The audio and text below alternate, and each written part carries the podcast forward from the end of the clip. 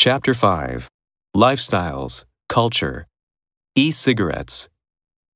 A new study shows that many teenagers who use e cigarettes do not understand the amount of addictive nicotine they are inhaling. The study, published in the American Academy of Pediatrics, found that 40% of adolescents who believed they were only using nicotine free products were actually vaping significant amounts of the substance. The study comes at a time when the popularity of e cigarettes is on the rise, and their use has become a divisive topic in the public health community. Advocates for e cigarettes say the products have the potential to shift lifelong smokers of traditional cigarettes onto less harmful nicotine products, including e cigarettes, while critics say that vaping risks bringing a new generation into nicotine addiction. Critics also point out that the health effects from the chemicals in e cigarettes are not fully known.